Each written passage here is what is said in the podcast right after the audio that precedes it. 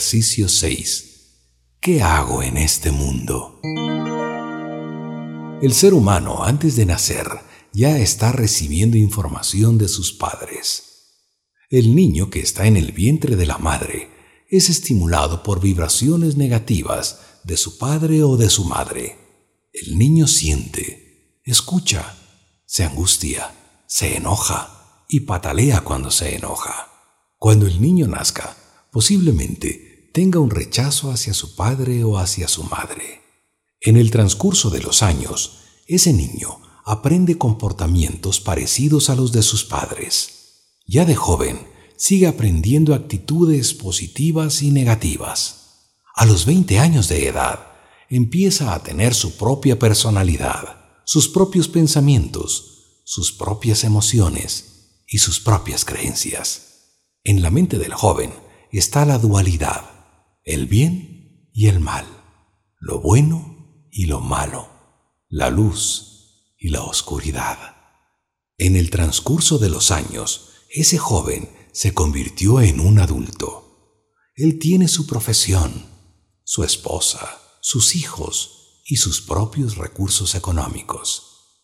La pregunta que siempre se hacía el joven, y ahora como adulto, era ¿qué hago en este mundo? Esa pregunta no le dejaba en paz. En la mañana, en la noche, él sentía que él no estaba haciendo nada. En muchas ocasiones nos hemos hecho esta pregunta. ¿qué hago en este mundo? Si nos ponemos a analizar nuestro comportamiento, nos vamos a encontrar con una sorpresa, que tenemos un lado negativo, un lado oscuro y un lado malo, que muchos lo llaman el ego. Todos le culpan al ego. Las personas dicen, el ego no me deja avanzar. El ego me tiene bloqueado. El ego me molesta mucho. El ego es orgulloso, el ego es prepotente, el ego es mentiroso. Le ponen al ego como que fuera otra persona, como que fuera algo exterior a nosotros. El ego somos nosotros mismos. El ego es nuestra parte negativa que no nos deja avanzar. Como ya no hay a quien culpar, ya sabemos que somos duales, mitad blanco, mitad negro, lo que tenemos que hacer en este mundo es desechar o por lo menos disminuir la intensidad de nuestra parte negativa, llamada ego. Siempre te vas a topar con personas que te van a decir, no seas rebelde, no seas bravo, no mientas más, por celoso la vas a perder, no seas orgulloso, acepta el regalo, eres demasiado egoísta, solo piensas en ti, no te importa la gente. Hay muchos ejemplos que nos dicen las personas que les importamos. Ejercicio. Párate frente a un espejo.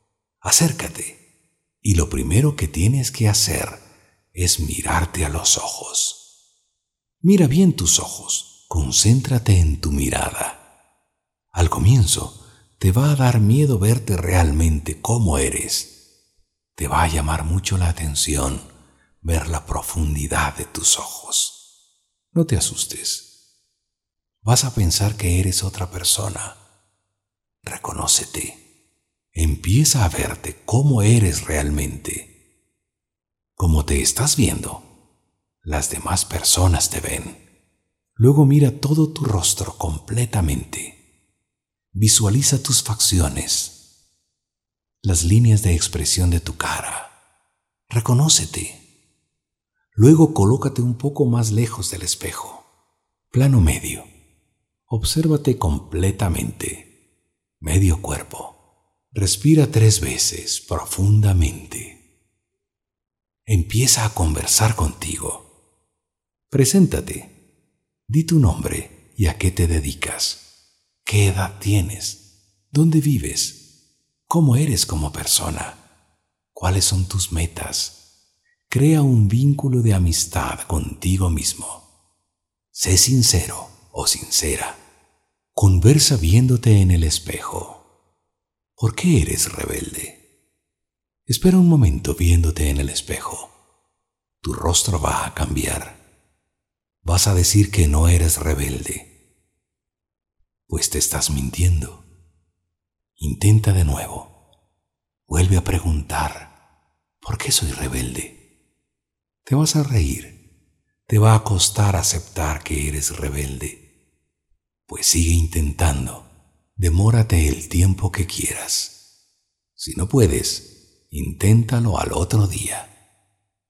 Al otro día, comienza desde el principio. Mírate primero a los ojos, luego tu rostro y luego tu cabeza con tus hombros.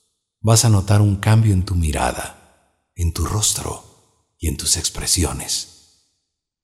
Vuélvete a preguntar, ¿por qué soy rebelde? Te va a causar gracia lo que estás haciendo. Continúa porque es un ejercicio muy serio. Te estás enfrentando a ti mismo. Si no aceptas todavía que eres rebelde, continúa al otro día.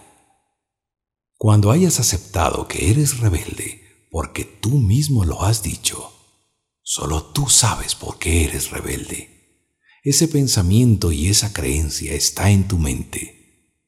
Cuando hayas conseguido aceptar la primera pregunta, comienza con la otra pregunta que no vas a querer aceptar. Te vas a reír diciendo, yo no soy egoísta, pero igual hazlo, porque sí lo eres.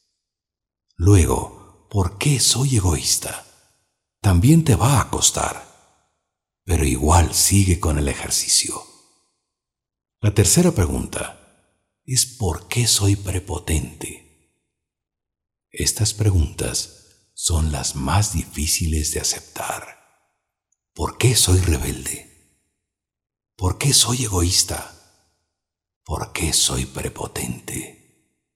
Las demás preguntas son más fáciles. Comienza con estas tres preguntas. El verte en el espejo ayuda a conocerte y al ver tus facciones, acuérdate que como estás, las demás personas te ven y te juzgan. ¿Qué sacas con este ejercicio? Primero, te vas a reconocer. Segundo, te vas a enfrentar a tus propios miedos. Tercero, tú mismo te vas a dar la respuesta. Cuarto, te vas a liberar de tus ataduras mentales. Quinto, tu parte negativa va a disminuir considerablemente. Te cuento que no es fácil verte a los ojos porque te estás viendo espiritualmente, no físicamente. Te va a dar miedo verte. Sé valiente. Hazlo. Enfréntate a ti mismo. Acuérdate que nuestros abuelitos decían, los ojos son la ventana del alma.